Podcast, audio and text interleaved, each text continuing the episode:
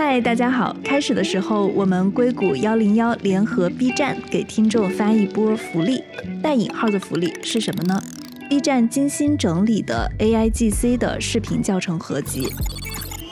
最近生成式 AI 的发展实在是太快了，我们一档节目呢也只能讲清楚其中很小的一部分。但是 B 站做了一个系统的讲 AIGC 的教程合集，也邀请我们呢来给大家推荐一些专业有用的视频去加入这个合集。想到我们的节目有很多很多关注技术的同学，所以我是推荐了亚马逊前首席科学家李牧的专辑《跟李牧学 AI》。大家好，我是李牧。在过去五年里面，他在 B 站上有很多从论文层面的解读。因为我自己一直相信，去读一手材料是最好的认识一件事情的方法。同样呢，我也推荐了自己的视频，就是我们讲 Chat GPT 的特辑，是聊 Open AI 黑手党的一期。除了 Open AI，还有这帮出逃的 AI 叛徒将重塑人类的未来。Chat GPT。背后的公司 OpenAI 从2015年成立以来呢，已经有三十多个早期员工集体叛逃，自己辞职出来单干。那么这些大家呢也可以去合集里面看一看我们的这期视频。那除此之外呢，这个合集还有 AIGC 的发展史、趋势以及商业竞争的部分，可以帮助大家非常系统的去了解和认识 AI。另外也有很多很多的实用教程啊，比如大家都很感兴趣的，怎么样用 Mid Journey 去画画，怎么样用 Notion AI 去写作，也有 AI 绘画、语音合成、编程、办公等各种实用教程的大合集，可以说内容是非常的详细完整。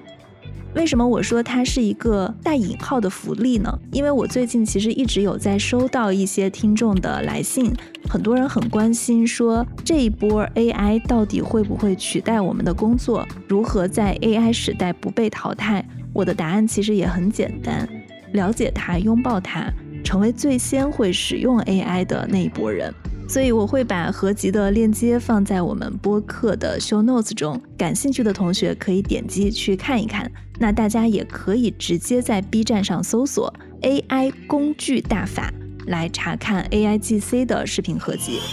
另外，我也推荐一下我们硅谷一零一在 B 站上的视频啊，我们讲了很多跟 AIGC 相关的内容，比如说我刚刚推荐的 OpenAI 黑手党，还有谷歌与微软关于 ChatGPT 的世纪之战，以及 ChatGPT 的风险争议。大家感兴趣呢，也可以去看一看。那这期呢，我们就来聊一下 OpenAI 的早期成长史。跟我们在一起的嘉宾是 AI 研究者 Jim Fan。Hello，Jim，你好。Hello，Hello，Jane，你好。Jim 今天也是在非常忙的时间里面来抽时间参加我们的节目录制。Jim 的大概背景，我看你之前是斯坦福计算机的 PhD，也是李飞飞的学生。早期呢，在 OpenAI 和 Google AI 都工作过，也算是 OpenAI 的应该是第一个实习生吧？对，第一届实习生。对，你加入 OpenAI 的时候是在二零一六年。对，二零一六年的暑假的时候。可不可以跟大家讲一下，为什么在那么早期的时候会选中 OpenAI？我觉得当时也是有些朋友推荐，那时候看到 OpenAI 他们的科学家创始团队特别的厉害，所以当时就也被他们吸引过去的。那个时候的 OpenAI 差不多有三十个人左右吧，基本上每一个人都是响当当，就名声特别响的大牛。比如说当时有 Ian Goodfellow 是 GAN 的发明人，就是生成对抗式网络；还有 Dirk Kimma 是 Adam 的发明人，也是现在所有的深度学习的那个优化器用的算法。Andre Karpathy、Ilya、OpenAI 的 Chief Scientist 等等，就是都特别特别强的一个阵容。是。那在你加入 OpenAI 的时候，你会负责其中的哪些工作？OpenAI 当时他研究的东西，你觉得跟今天有很大的不一样吗？再说一个背景信息啊，OpenAI 大概是在二零一五年成立的，你应该就是在 OpenAI 非常非常早期，一年之内就加入了，然后做了他们的第一个实习生。对，我觉得非常荣幸能够在早期的时候看到 OpenAI 内部做的一些研究以及他们的一些想法。那个时候我负责的项目叫做 OpenAI Universe，那个项目呢，它其实是一个通用决策智能体的一个探索。Open Universe 的意思是所有的，比如说网站啊、一些 Web application、网站的应用、游戏等等，都可以通过鼠标和键盘来控制。OpenAI 他们搭建了一个 infrastructure 吧，就是能够用鼠标和键盘来控制这些游戏，然后能够比如说去解一些网上的 web application。当时我们就想要训练智能体，然后能做这件事情，当然，在一六年的时候，技术还远远没有很成熟，所以对那个时候我觉得效果并没有特别的好。但是那时候，其实 OpenAI 一直想要追求的就是通用智能体，那也是我当时实习的项目的一部分。什么叫通用智能体？可不可以跟听众们解释一下？通用智能体的意思就是这一个人工智能，它不是为一个专门的领域所设计的，比如说一个专门的任务所设计的，它能够用同一个模型做几百种、上千种甚至无数种任务。至少当时是有这样子一个想法。具体的这个体现就是 OpenAI Universe，它的一个实现就是通过看屏幕上面的像素，直接能够输出键盘和鼠标的一些 action。你说的这个通用智能体，因为我们知道现在 OpenAI 它的目标，包括 Sam Altman 他经常在媒体面前讲的就是 AGI，通用人工智能，就是说人工智能在所有的方向做的东西不弱于人的水平。当然，这是我的一个定义啊。就关于 AGI 到底是什么定义的话，我相信业界跟学界也有很多很多的说法。那你说的这个通用智能体，它跟 AGI 的这样的一个关系是什么呢？我觉得基本上通用智能体和 AGI 这两个概念差不多。但是，只不过具体怎么实现它们有很多种不同的方式。比如说，后来可能过了好多年，OpenAI 他们发现了 GPT，然后通过自然语言来实现类似通用智能体的一个 AI。但是当时其实 OpenAI Universe 就是我实习时候参与的那个项目，它走的路径特别的不一样。它是通过决策，通过这样子一个鼠标和键盘的方式来实现。当然，后来发现其实用文本来实现通用智能体，那是一条比用鼠标和键盘要快很多的一个路径。但这个是后话了。你可不可以跟大家介绍一下，在 OpenAI 早期你加入的时候，那些加入 OpenAI 的大牛们？你刚刚也简单的介绍了一些人啊。然后我记得上次其实我们聊天的时候，你有说在早期 OpenAI 工作也是一件压力特别大的事情，因为身边都是大神嘛。在这群人中，你觉得大家的一个共同目标是什么？谁在主导整个 OpenAI 的研究方向？对，我觉得当时 OpenAI 真的是一个神一样的地方。因为所有的那些在那边全职的科学家，基本都是业界的大牛，而且他们很多论文我在没有加入 OpenAI 之前就全都读过，所以去那边基本上就是见到我当时心中的众神们。所以我觉得那个时候的 OpenAI 还是研究的方向比较多样化，因为每一个大神他们其实有自己的一个研究的领域，大家都在探索不同的东西。比如说刚才提到的 Ian Goodfellow 在研究的是更多的生成对抗式的这种模型。Derek Kema，他可能研究的更多是像变分自编码器，就是 Variational Autoencoder（VAE） 这一条路。还有一位叫 Alec Radford，他当时在研究，其实后来非常像 GPT 的一个东西。当然，那个时候还没有 Transformer 这样子一个神经网络的架构，那个时候还是 LSTM，也就是一种回馈式神经网络，就 RNN 的一种。Alec Radford 他当时就提出，我们应该训练语言模型，并且不仅是用 LSTM 来实现。而且需要在很大的数据上面进行训练，所以他当时就想到通过预测一句话的后面一个单词这样子一个非常简单的一个目标函数来训练整个神经网络，所以很有意思。就其实，在 Transformer 发明之前就已经有 GPT 的影子了。所以，相当于 Alec Redford 他的那个研究是，我们可以理解成有一点点像 GPT 的前身，它也是 GPT 的相当于一个技术的奠基。对。而且非常有意思的是，这个对于下一个单词的预测这样一个目标函数，它其实和神经网络具体的架构本身是可以相对独立的，所以也可以用 transformer 来实现，也可以用回馈式神经网络，比如说 LSTM 来实现。但是这个背后的思想的范式是一样的。还有包括 Alec 当时提出，我们把回馈式神经网络训练在大量的文本数据，比如说像 Reddit 是一个美国比较流行的论坛。它有一个特点，就是所有的人可以匿名的去发一些评论，而且会有对话的一个过程。所以其实那个时候就已经有这样一个对话机器人，也就后来 ChatGPT 的前身，其实在那个时候已经有一些影子了。当时这个数据集和当年一六年时候大部分的比较流行的学术的数据集不太一样，因为学术的数据集那个时候用的比较多的是比如维基百科或者什么联合国的一些文档。那些文档的话，都内容比较严肃、比较刻板，所以就不太会生成一些有意思的东西。但是当时 OpenAI 就说，我们要在网上，比如说像 Reddit 论坛和别的一些数据集上面做这个训练。那这样子的话，这个 AI 它就能够生成更有意思的东西。但我不觉得一六年的时候，OpenAI 或者任何学术圈的人意识到，只要把这个东西不断的加算力、加数据，把它 scale up，就能够实现一个类似或者接近于通用人工智能体的一个技术。我觉得当时没有一个人真的意识到，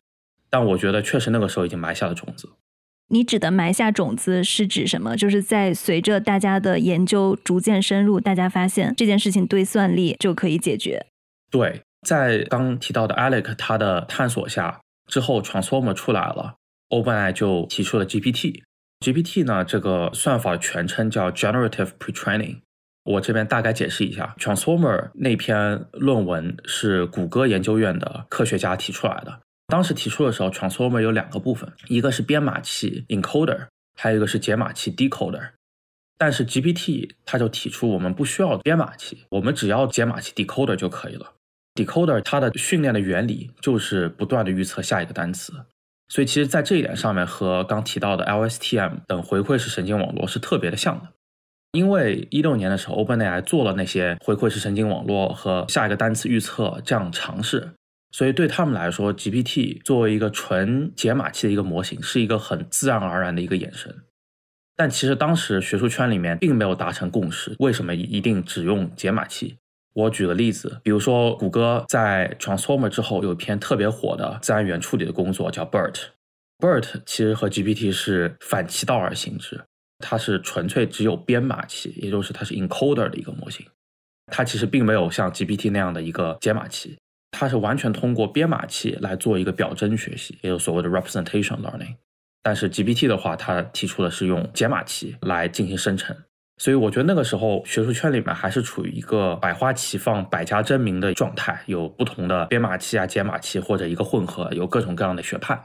当时包括我在内，我觉得很多人也没有意识到，就 GPT 其实是非常好的一条路，可能比别的模型会更强。当时我觉得绝大部分人都没有意识到。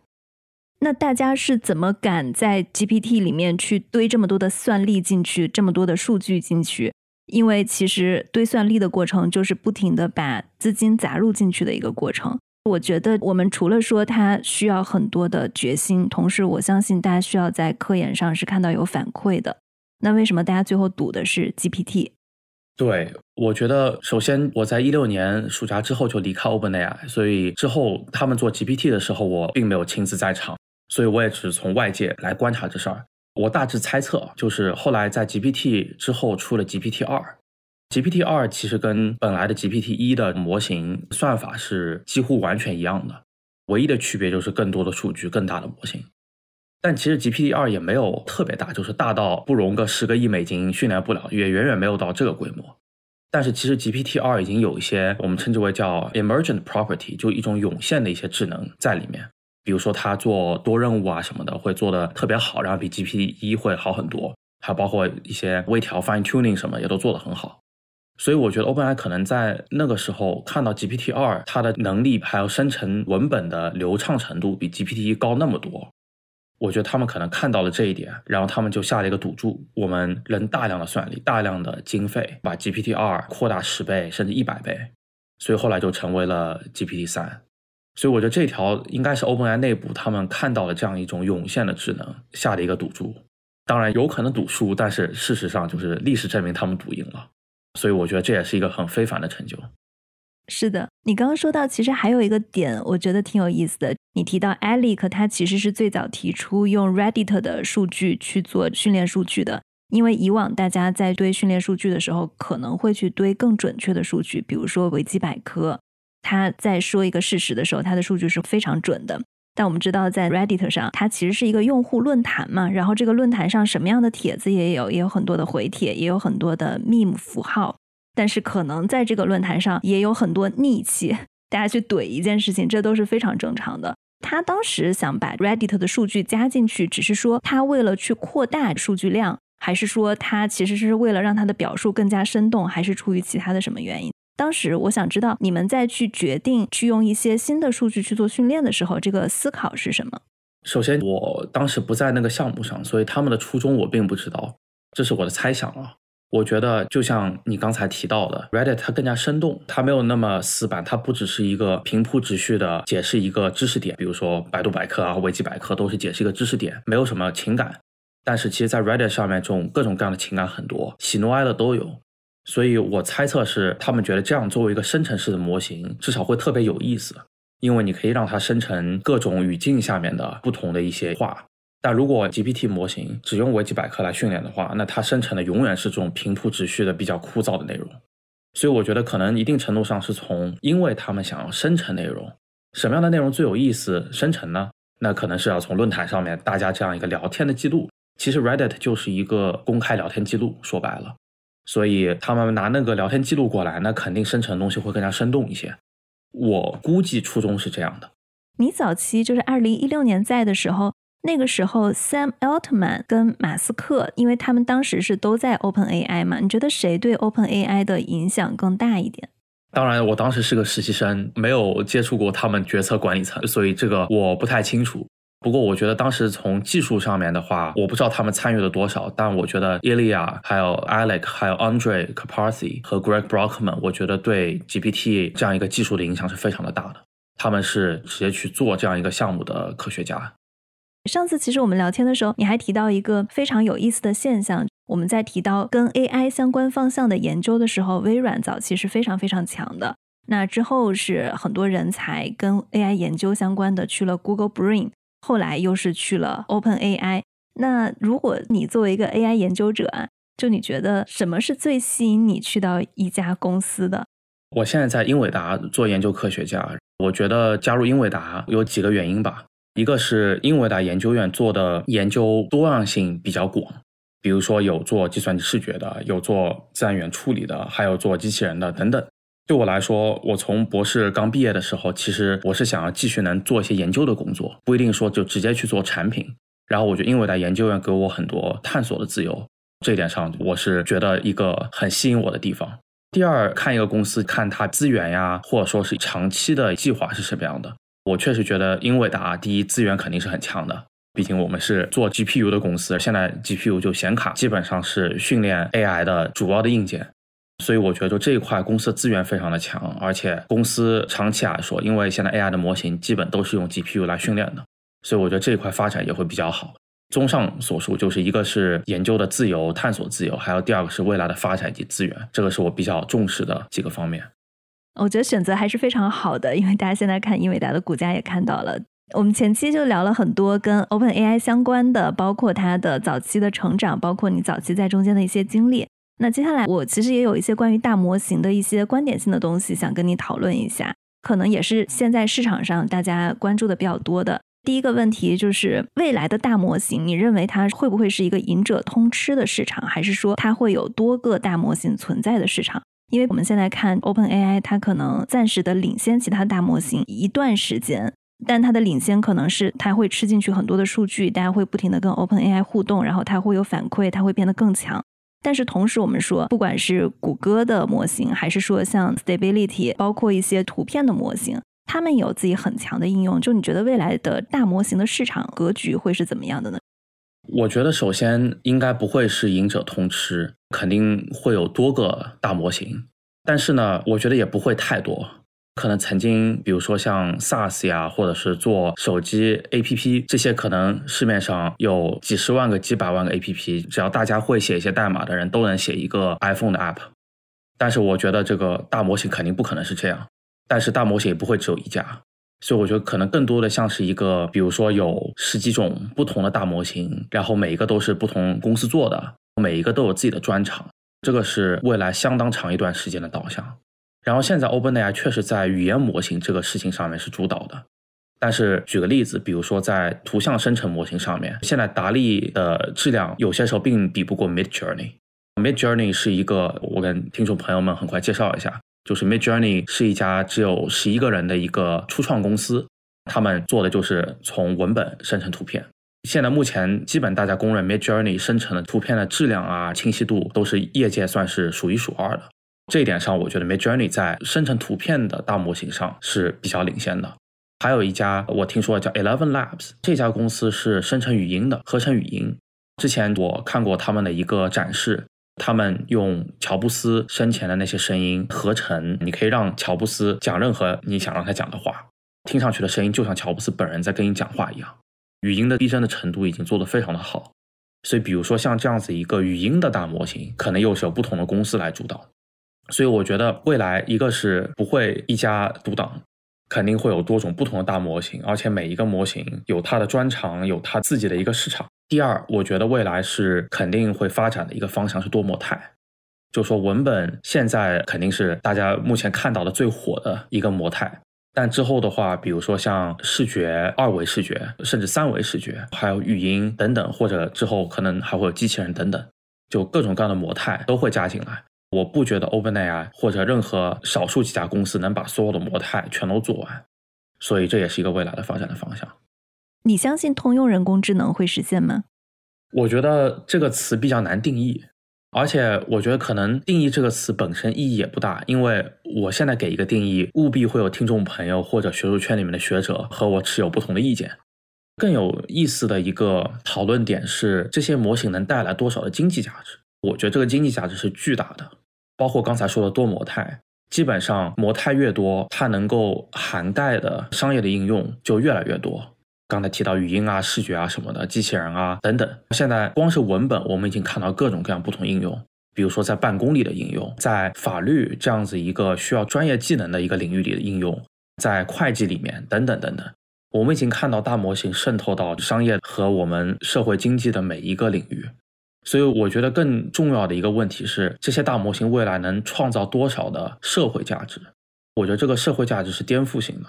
我个人觉得，人工智能就是一场新的工业革命，而且比前几次工业革命可能加起来，它的影响力都要大很多。这是一个像指数爆炸一样的一个社会价值的创造。所以，我觉得通用不通用不是特别重要，重要的是社会价值以及体系都会受到颠覆。对我再说一下，我刚刚为什么问你那个问题啊？就是你相信通用人工智能吗？因为在我们在聊到大模型的时候，其实我们有提到基于语言生成的大模型、图像生成的大模型，甚至你有提到语音合成的大模型。后来我们也还提到了基于法律的大模型、生物的大模型、办公软件的大模型。但是其实有一个基本的是，比如说有一些基于法律的模型，它可能是搭建在 GPT 上的一个应用，就是它可能是它其中的一个插件，或者在它上面有一层优化。我更想问的是，你认为这种大模型，他们未来有可能会训练成一个通才还是专才？当然，我假设一个模型搭在 Chat GPT 上，我在上面再加一些法律方面的优化，它最后能变成一个法律专家；或者说，一个生物的模型搭在 Chat GPT 上，最后变成一个可以合成蛋白质结构的模型。但是，还是说它需要分别的大模型，就是专门的生物的数据库去做生物的这条线。还是说它都可以运用一个底层架构？就是我考虑的是这个模型它到底未来是一个通才还是专才？哦，嗯，懂了懂了。我觉得更有可能的是，就像你刚才提到的一个通才的模型。当然，这个通用是否达到人类的智能，就是我刚说的，大家有不同的定义，大家学术圈也不一定是有一个统一的定义。但是我觉得一个通才的语言模型，然后在上面加插件的这样一个模式，将会是一个未来的导向。当然，这个插件怎么做，以及这个通才上面的那一层是什么，我这个可能不同公司会有一些不同的答案。比如说，现在我们看到 OpenAI，他们就实现了这样一个 ChatGPT 的应用商店，然后我觉得这个是一种方式。另外一种可能是，比如说现在有一个大模型，但是我想把它应用在法律，那我可能在法律的领域里面做一定的，比如说蒸馏呀等等，可以让这个模型变得在法律的这个领域里面能够更加的专业。并且可能它会比一个完全通才的一个模型效率会更高，因为那个模型它不需要知道任何医学的知识啊等等，它只要知道法律知识就可以了。所以它也可以是一个通用模型的专业化的一个版本。但是我觉得一个通用的模型这样一个基石是很重要的。有了这个基石以后，要么做插件，要么做一些蒸馏，获得一个更加专业的版本，我觉得这个都是可行的。对，但他们都是可以在大的模型下面，或者说找一些开源的模型。他们只是需要做一些优化，或者加入一些特定领域的数据，进行一些特定领域的训练，对吧？他们不需要再从头搭一个了。对，不过我觉得不一定每一家公司都能这样做，因为通用模型训练起来肯定是难度非常非常的大。现在能训练通用模型的公司，全世界屈指可数。所以我觉得有些，比如说中型企业，甚至是初创公司，如果想要用到这些语言模型做一些专业的事情的话，我觉得一条更快的路，不是先训练一个通用模型，再把它进行专业化或者加个插件，而是直接去训练一个专业的模型。但是我觉得主要的原因是可能经费不够，公司的规模不够，在这样子一个情况下，那是迫不得已只能走这条路。但我觉得这条路也是能够解决某一个公司想解决的问题的。所以我觉得通用模型是一件好事情，但是可能对于某些特定的商业模式，它没有必要。嗯，Mid Journey 算是哪一类？我觉得 Mid Journey 目前应该是一个通用模型，因为基本上所有的画风，不同的画风它都能生成。比如说，它能够合成看上去非常逼真的照片，它也能够合成一些像科幻的电影里面的一些场景，还能合成动漫，还能合成素描、油画等等。所以我觉得它现在目前是一个通用的模型。对。虽然 Mid Journey 现在有很多很多的用户啊，就我也是它的付费用户之一，但是我一直都很好奇，它这样一家创业公司，仅凭它的付费用户的收入，它是不是能够支撑它的成本去训练这样一个通用的模型？因为我们知道现在整个大模型的训练成本，包括堆算力，整个还挺贵的，它其实也不是完全是一个创业公司能够做的事情。对，确实非常的昂贵。不过，我觉得还有另外一条路，一个比较好的商业模式是和企业合作。举个例子，有很多做游戏啊或者电影特效的一些企业，他们可能需要一些企业级的这种模型。然后，我觉得类似 Mid Journey 这样的公司，有可能是可以通过和企业合作，然后能够获得更大的订单，而不只是通过每一个散户过来付一个每个月的订阅费，那个可能加起来也不是特别多。所以我觉得，对于像这样一个生成式的 AI 的初创公司的话，有这两条路可以走，就是类似于他们在做一个 SaaS 级的产品，相当于为企业来提供一些增值服务。其实有一点类似于 Jasper 他们现在做的。对，其实英伟达在上一次 GTC 发布会的时候也提到，英伟达更多的是一个为企业服务的大模型，叫 NVIDIA AI Foundations，其实也是刚才提到类似的想法。比如说，为企业做一些这种生成图片呀和大的语言模型。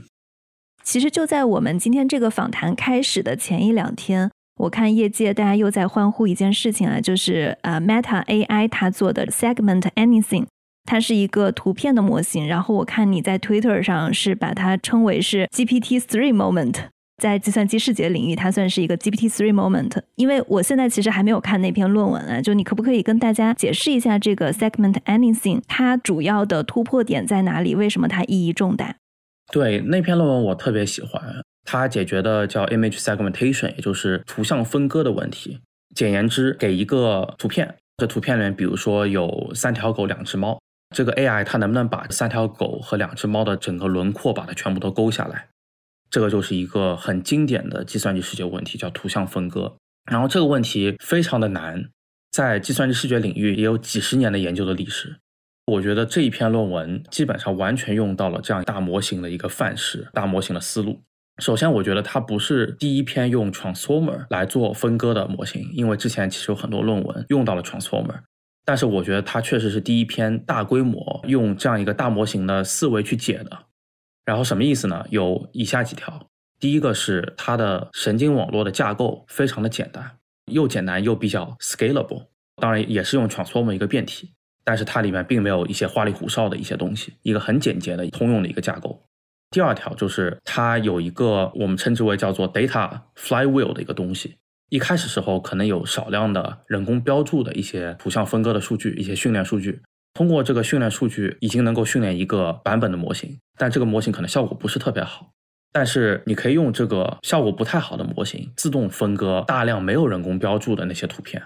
可以雇一些人，比如说来在这些基础上面再做一些标注。这些标注就比较简单了，因为比从零开始标肯定要简单嘛。如果这个机器已经标对了，那你就直接跳过就行了。标错的话，你再帮他再那个修改一下。所以这个第二步已经是简单很多。这样的话，你可以让这种高质量的标注的数据多很多，而不需要雇太多的人。这是第二步。第三步就直接可以让模型直接再去标剩下的各种个，就是所有的，比如说，我记得它应该有上千万张图片，就直接用这个算法去标上千万张，然后用一些 heuristic 的一些方法，你能够从中获得比较高质量的标注，然后你把那些算法不是那么的 confident 的一些内容给去掉。通过这样一个 data flywheel，它就能够做到一个越来越好的图像分割的一个效果。后来，Facebook 他们把他们的数据以及模型全部都开源了，让我觉得这个对 AI 的研究的社区也是相当有帮助的。因为现在大部分的公司都不会开源大模型，所以我觉得这一点上面他们也做得非常的好。对，那这篇论文出来了以后，你觉得它会对哪些行业的发展产生非常重大的影响？就比如说，当你提到图形标注的时候，包括这些高质量的标注，最后它可能会产生一个数据飞轮。你觉得，比如说，它会对自动驾驶行业的 corner case 有更多精准的判断吗？对，我觉得它对无人驾驶呀、机器人这些上面都会有比较大的帮助。当然，因为这个模型刚刚开源，所以目前还没有看到有大的一些项目真的用到。但是我觉得之后未来一年应该会看到各种各样的应用。你为什么觉得它的作用会像 GPT Three 那么大？是因为它对图像领域的一个巨大的贡献？因为它的这个模型有一些 zero shot 的效果，比如说之前从来没有见过的物体，它也能够分割出来。包括在有一些可能非常特殊的一些情况，比如说在海底啊，或者说在医学的一些影像上面，它也能够做一个分割，这些都是有可能是之前在训练的时候没有遇到过的场景，所以它能够做到一个非常强的零样本的泛化，所以我觉得这个有点类似 GPT 三。哦，你这么说，我更加理解了，类似于这个模型，它已经不仅仅只是靠视觉来识别。它同时还加入了它理解的部分，对不对？就是你说它可以识别它没有见过的物体。对，我觉得它这个模型，它学会了物体这样一个抽象的概念。因为对于我们人来说，我们偶尔也会遇到一些奇形怪状的东西，但是我们照样都知道这也是一个物体。尽管我们之前可能这辈子从来没有见过这样一个特定的奇形怪状的东西，我们还是知道它是一个物体。我觉得至少从他们的论文上看，这一篇 Sam 这个模型也能够做到这个。之前从来没有见过的某一种物体，但是它能够把它分割出来，所以他学会了这样一个很通用的物体的抽象的概念，这个就有点类似 GPT 三，所以我就打了这样一个比喻。嗯，哦，所以我觉得最近整个人工智能的发展太快了，非常的激动人心，我感觉每个月都有好多好多的新的进展出来。对对，非常的激动。你会觉得现在的人工智能的这些大模型，它会像是之前我们说互联网跟移动互联网时代的一个操作系统吗？比如说像一个 Windows 系统，或者像一个 Android 或者苹果的这样的一个系统，所有的这些应用是构建在上面的，也还是一个一个的小应用。我不知道你作为一个人工智能的研究者，你会怎么样去定义这些大模型？我知道现在大家可能对未来还有很多看不清楚的地方，但是还是很想知道，你觉得他们未来会演变成一个大概什么样的形态？对，我觉得你刚才这个比喻特别的好，就是这些大模型，尤其是语言模型，是一个操作系统，然后剩下的东西就是上面这个应用层。我觉得这个比喻特别恰当的一个原因是，我就说当年乔布斯推出的第一款 iPhone 吧，我觉得 iPhone 它的特点就是一整个手机都是一个触摸屏。没有物理的键盘，你完全用手指做所有在手机上面想做的事情，包括拨号呀什么的，全都没有一个物理键盘。我觉得乔布斯他当时提出 iPhone 一个最大的革新是这样一个人机交互的界面，它重定义了人机交互应该是什么样的。iPhone 之前对吧，黑莓那些手机人机交互是通过键盘，但是 iPhone 是通过触摸屏。之后所有的手机智能手机全是用触摸屏，所以我觉得这是一个人机交互的一个革命性的一个创举。我觉得现在大语言模型也非常的像，大语言模型也将会重定义人机交互这样一个范式。可能我们现在是用触摸屏或者用鼠标和键盘来和我们的电脑和手机交互，但之后的话，我们就完全通过语音，或者不通过点鼠标，不通过用手机上的应用，而是直接上来我就开始写一句话：我今天想要去法国旅行，帮我做一个旅行计划。然后这个大语言模型以及这个语言模型上面应用插件，比如说可能有些旅行的规划的一些插件啊，或者订旅馆呀，或者订机票的插件等等，AI 它来帮你做整个规划，你就只要负责确认一下，最后付个款就可以了。所以我觉得你刚刚说这个操作系统比喻特别恰当，因为这是新的一场人机交互的革命。之后的话，都是通过这种语言啊、语音这样的一个很自然而然的指令，而不是通过我们去下载一个程序、安装，然后鼠标和按钮点来点去这样子一个方式。对，而且我觉得你刚刚说的有一个点特别好，就是你说其实 iPhone 它的意义，它是定义了一个人机交互的方式。我记得上次我们吃饭的时候，其实有聊到，我们说 Chat GPT，其实 GPT 模型在很早之前就有了嘛。那 Chat GPT 很厉害的一个事情是，它把它定义成了一个聊天的对话的形式，而且那个产品的页面是非常非常简单的。从这个意义上来说，我们就觉得 Open AI 它在怎么把一个研究成果展示给公众的时候，这个步骤是做的非常厉害的。对，其实这这也是一种人机交互上的突破，因为其实 GPT 三以及三点五那时候已经出来了一段时间了，至少根据 Sam Altman 的说法。但是 ChatGPT 是第一个把它做成一个聊天机器人的交互界面，而且那个界面确实非常干净好用，大家都能用，而不需要比如说自己去写代码才能用 GPT 三。所以我觉得人机交互在未来很有可能跟人工智能大模型研究本身一样的重要。嗯，是。你觉得你现在的工作中最 exciting 的部分是什么？我现在在做一些多模态的研究，还有对于人工智能决策上的，就是做 decision 决策上的研究。然后这两块我都觉得，第一非常有意思，第二未来的潜力也非常大。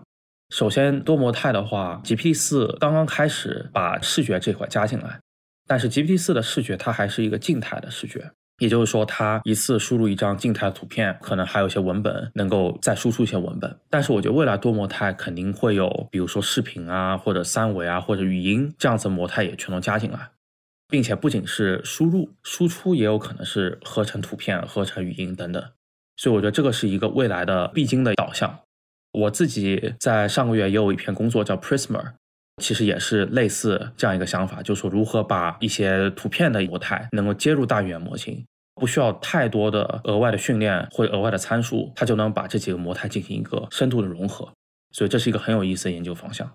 另外一方面呢，我也在研究智能体做决策，比如说在机器人或在游戏里面，如何让人工智能自主的探索，完成各种各样的任务。这个是一个很难的研究问题。然后目前为止也有很多种不同的方法能够探索，所以现在正在进行中。那我举一个例子，比如说我今天我现在在波士顿，然后我想从波士顿飞旧金山，我给 AI 一个任务，让它订一张从波士顿到旧金山的机票，且还要便宜，然后时间段会是在一个什么样的时间段内，它完全定好发到我的邮箱。你觉得现在整个 AI 可以做这件事情吗？现在肯定应该可以做了。其实这个就可以通过 GPT 四或 Chat GPT 的插件就能做到。你刚提到的，比如说写 email 啊，或者上网浏览啊等等，这些功能肯定是都能实现了。我只想告诉他一个语言，你来帮我订一张从波士顿到旧金山的机票，周一，然后我要直飞比较便宜的。对对，这个的话可以通过一些对于 prompt，也就是大语言模型提示的一些编写，就能够做到你刚说的这个功能。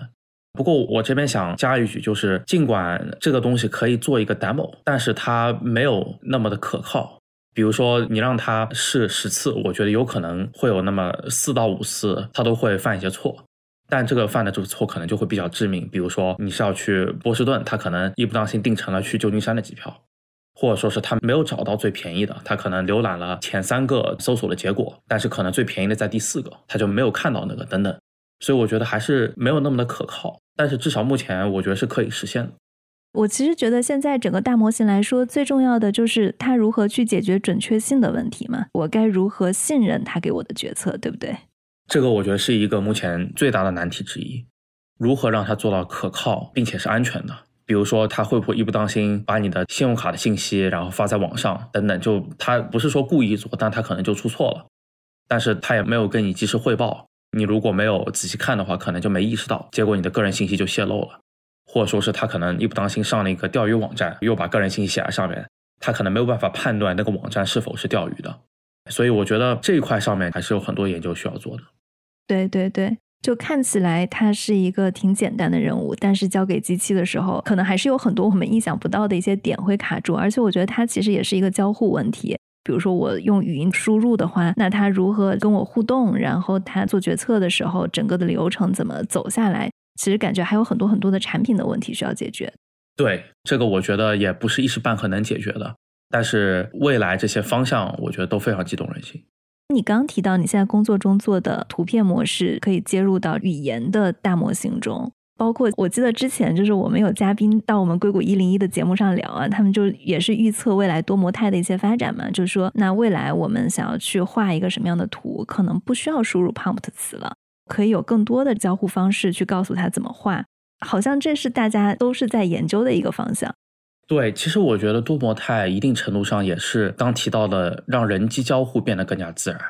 现在我觉得，首先文本已经是一个很好的人机交互的界面了。肯定是比我自己去安装一个程序啊，去点鼠标什么的更加自然的。但是有很多问题并不是文本能够很方便的表达，有些时候可能给 AI 看一个图片，跟着这个图片讲会清晰很多。就像有些时候我们人在交流的时候，讲一大段话，不如就直接画张图来的清晰，画一个图表。所以我觉得其实多模态的研究哦，还有包括另外一个语音，有些时候通过语音直接输入也会是一个非常自然的一个界面。所以我觉得像多模态的研究也是一定程度上在推进刚才说的这个人机交互界面的可用程度。对，这是一个很重要的导向。对对对，然后你刚刚提到你研究的另一块智能体的决策是什么样的？我不知道它跟我刚刚订机票的那个例子是不是有一些相同之处。